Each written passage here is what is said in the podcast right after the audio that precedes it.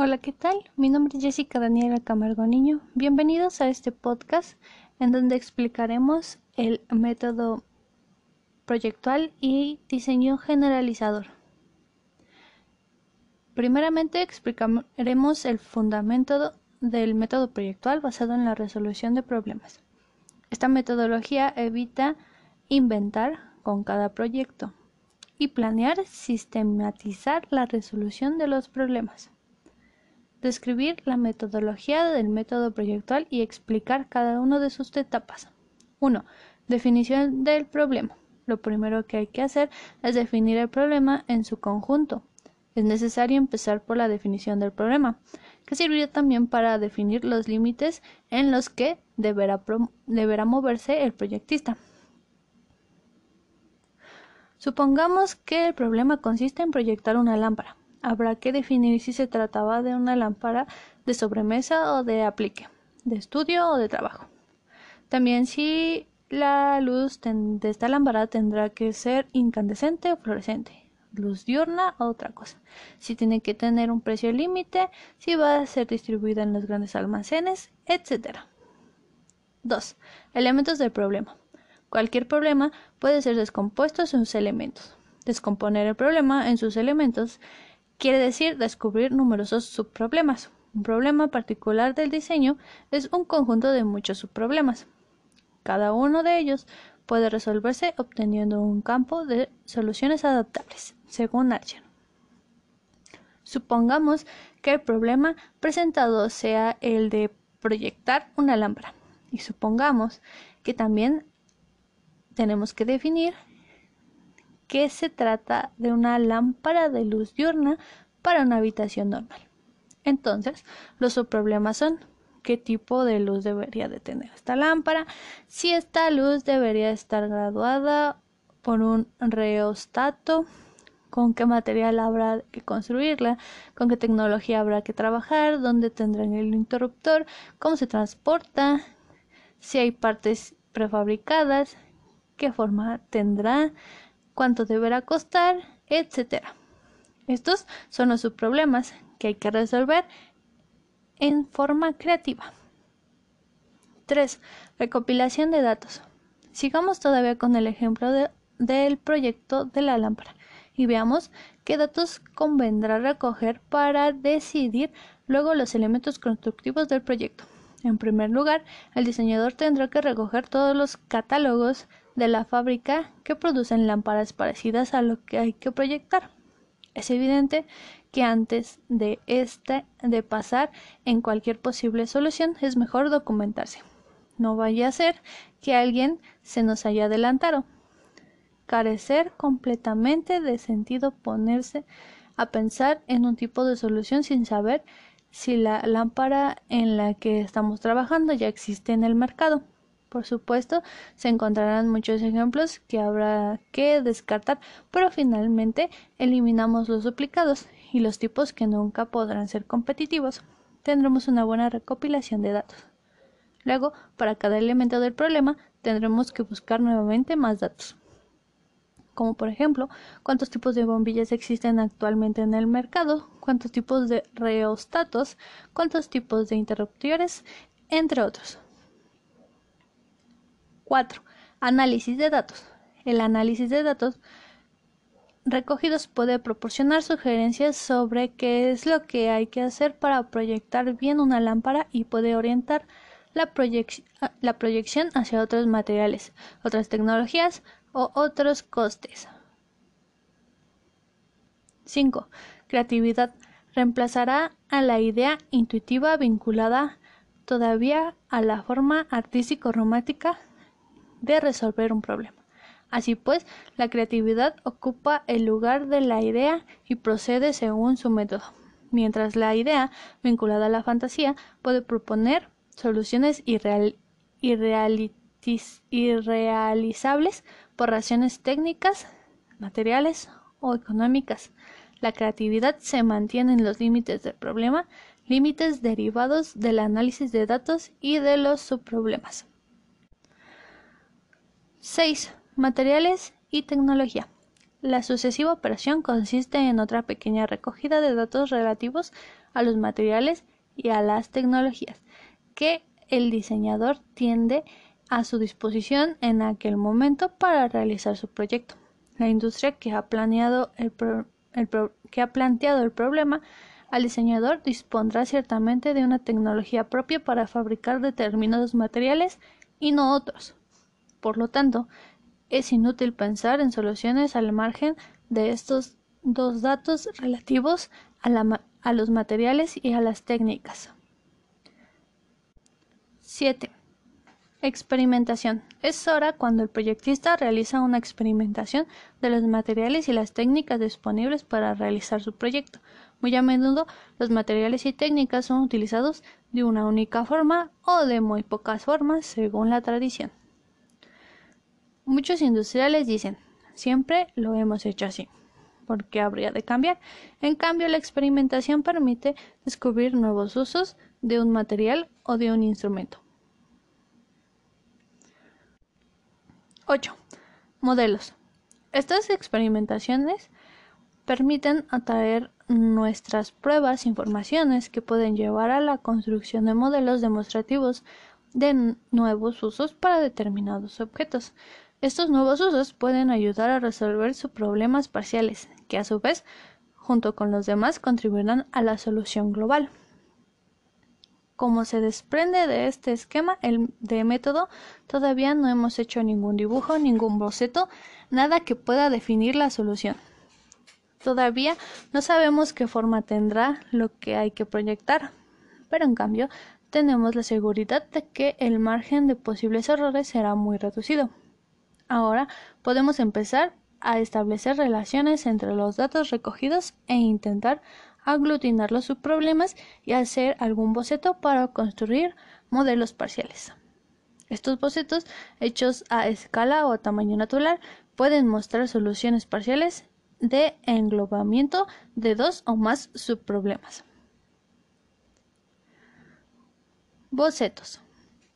Los dibujos constructivos tendrán que servir para comunicar a una persona que no esté al corriente de nuestros proyectos todas las informaciones útiles para preparar un prototipo. El esquema del método de proyección ilustrado en páginas precedentes no es un esquema fijo, sino está completo y no es único y definitivo. Es lo que la experiencia nos ha dictado hasta ahora. Insistimos, sin embargo, en que a pesar de tratarse de un esquema flexible es mejor proceder de momento a las operaciones indicadas en el orden presentado. 9. Verificación. Este es el momento de llevar a cabo una verificación del modelo o de los modelos. Se presenta el modelo a un determinado número de probables usuarios y se les pide que emitan un juicio sincero sobre el modelo en cuestión. Sobre la base de estos juicios se realiza un control de modelo para ver si es posible modificarlo, siempre que las observaciones posean algún valor. En base a estos datos anteriores se puede empezar a preparar los dibujos constructivos o a escala de tamaño natural, como las medidas exactas y todas las indicaciones necesarias para, para la realización del prototipo. Asimismo, este es el método proyectual de Bruno Munari. Explicar el fundamento del diseño generalizado.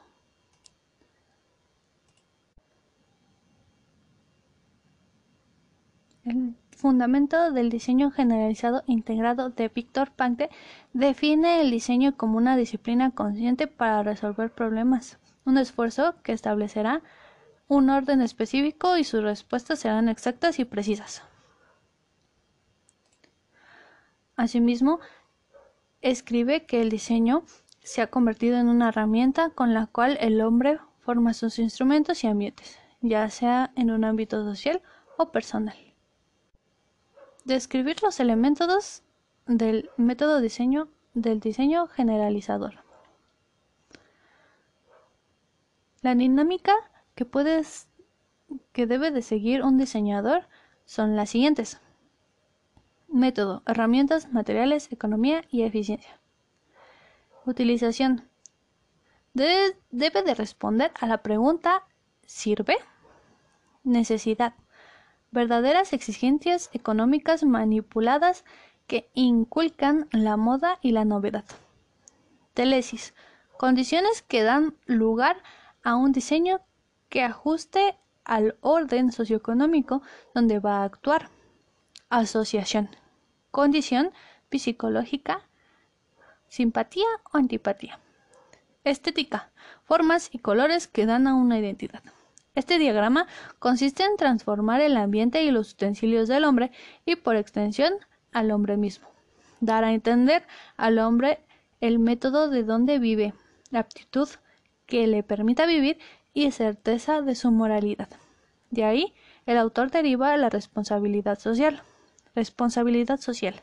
Reflexión entendida como la población discriminada por el diseño que parece destinada a una audiencia limitada a un consumidor.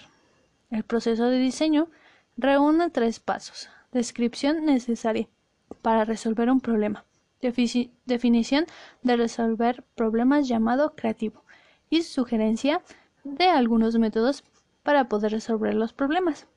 El diseñador para un mundo real, según Papenk, propone alternativas pedagógicas como metodológicas propias del diseño. Asimismo, muchas gracias por escucharnos. Mi nombre es Jessica Daniela. Hasta luego.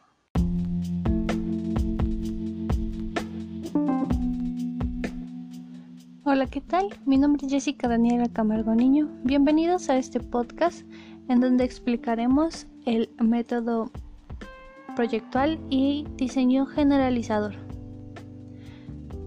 Primeramente explicaremos el fundamento del método proyectual basado en la resolución de problemas. Esta metodología evita inventar con cada proyecto y planear sistematizar la resolución de los problemas describir la metodología del método proyectual y explicar cada una de sus etapas. 1. Definición del problema. Lo primero que hay que hacer es definir el problema en su conjunto. Es necesario empezar por la definición del problema, que sirvió también para definir los límites en los que deberá moverse el proyectista.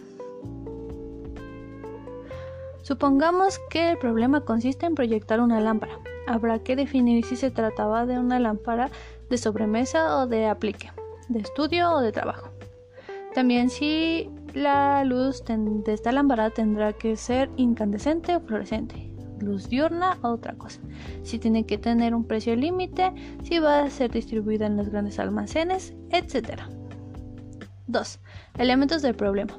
Cualquier problema puede ser descompuesto en sus elementos. Descomponer el problema en sus elementos quiere decir descubrir numerosos subproblemas. Un problema particular del diseño es un conjunto de muchos subproblemas.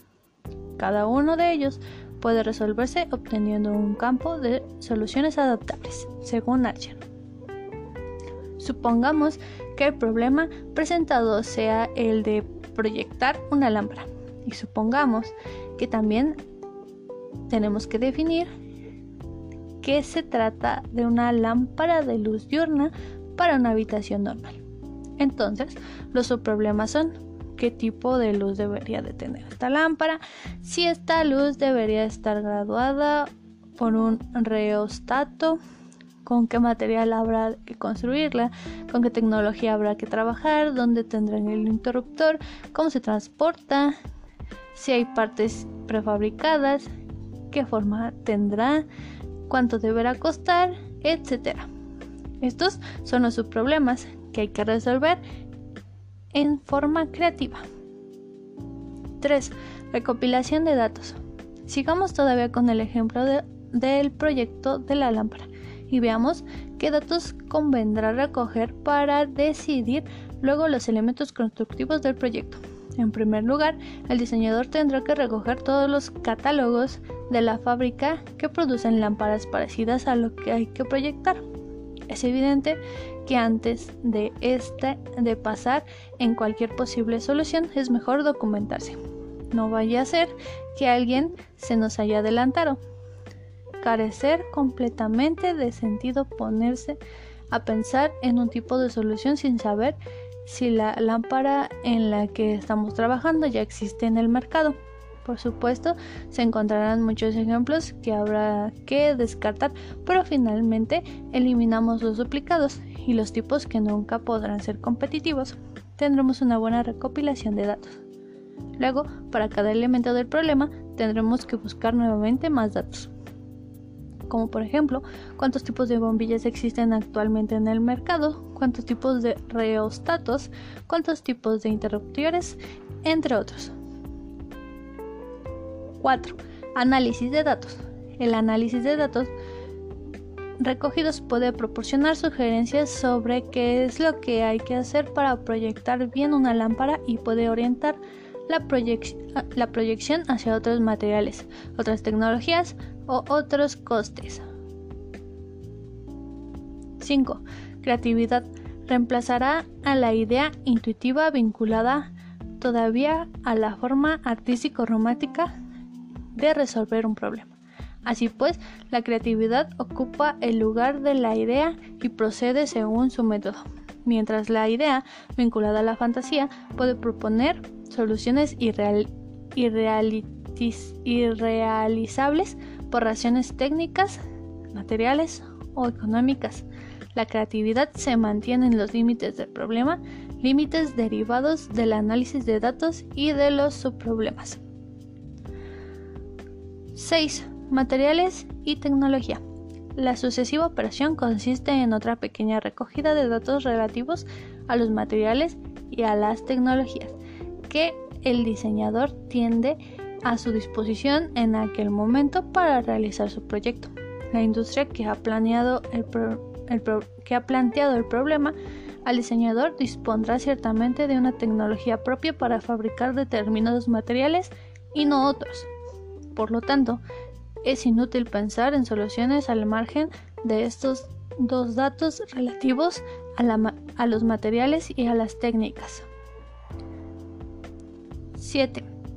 Experimentación. Es hora cuando el proyectista realiza una experimentación de los materiales y las técnicas disponibles para realizar su proyecto. Muy a menudo los materiales y técnicas son utilizados de una única forma o de muy pocas formas según la tradición. Muchos industriales dicen, siempre lo hemos hecho así. ¿Por qué habría de cambiar? En cambio, la experimentación permite descubrir nuevos usos de un material o de un instrumento. 8. Modelos. Estas experimentaciones permiten atraer nuestras pruebas, informaciones que pueden llevar a la construcción de modelos demostrativos de nuevos usos para determinados objetos. Estos nuevos usos pueden ayudar a resolver sus problemas parciales, que a su vez, junto con los demás, contribuirán a la solución global como se desprende de este esquema el, de método, todavía no hemos hecho ningún dibujo, ningún boceto, nada que pueda definir la solución. Todavía no sabemos qué forma tendrá lo que hay que proyectar, pero en cambio tenemos la seguridad de que el margen de posibles errores será muy reducido. Ahora podemos empezar a establecer relaciones entre los datos recogidos e intentar aglutinar los subproblemas y hacer algún boceto para construir modelos parciales.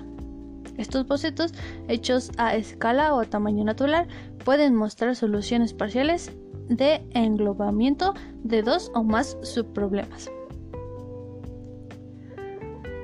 Bocetos. Los dibujos constructivos tendrán que servir para comunicar a una persona que no esté al corriente de nuestros proyectos todas las informaciones útiles para preparar un prototipo. El esquema del método de proyección ilustrado en páginas precedentes no es un esquema fijo, sino está completo y no es único y definitivo. Es lo que la experiencia nos ha dictado hasta ahora. Insistimos, sin embargo, en que a pesar de tratarse de un esquema flexible es mejor proceder de momento a las operaciones indicadas en el orden presentado. 9. Verificación. Este es el momento de llevar a cabo una verificación del modelo o de los modelos. Se presenta el modelo a un determinado número de probables usuarios y se les pide que emitan un juicio sincero sobre el modelo en cuestión. Sobre la base de estos juicios se realiza un control de modelo para ver si es posible modificarlo, siempre que las observaciones posean algún valor.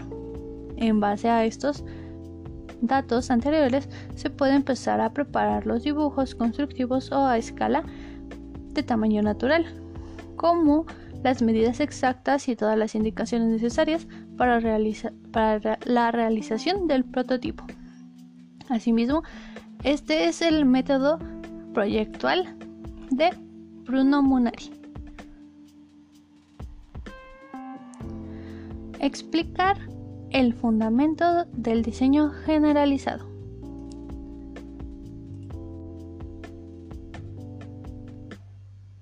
El fundamento del diseño generalizado integrado de Víctor Pankte define el diseño como una disciplina consciente para resolver problemas un esfuerzo que establecerá un orden específico y sus respuestas serán exactas y precisas. Asimismo, escribe que el diseño se ha convertido en una herramienta con la cual el hombre forma sus instrumentos y ambientes, ya sea en un ámbito social o personal. Describir los elementos del método diseño del diseño generalizador. La dinámica que puedes que debe de seguir un diseñador son las siguientes. Método, herramientas, materiales, economía y eficiencia. Utilización. debe de responder a la pregunta ¿sirve? Necesidad.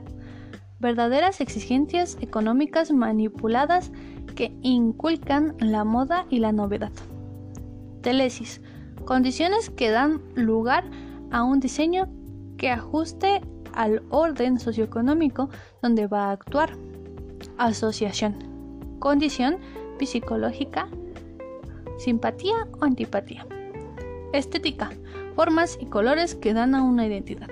Este diagrama consiste en transformar el ambiente y los utensilios del hombre y por extensión al hombre mismo. Dar a entender al hombre el método de donde vive, la aptitud, que le permita vivir y certeza de su moralidad. De ahí, el autor deriva la responsabilidad social. Responsabilidad social. Reflexión entendida como la población discriminada por el diseño que parece destinada a una audiencia limitada a un consumidor. El proceso de diseño reúne tres pasos. Descripción necesaria para resolver un problema. definición de resolver problemas llamado creativo y sugerencia de algunos métodos para poder resolver los problemas. El diseñador para un mundo real, según Papenk, propone alternativas pedagógicas como metodológicas propias del diseño. Asimismo, muchas gracias por escucharnos. Mi nombre es Jessica Daniela. Hasta luego.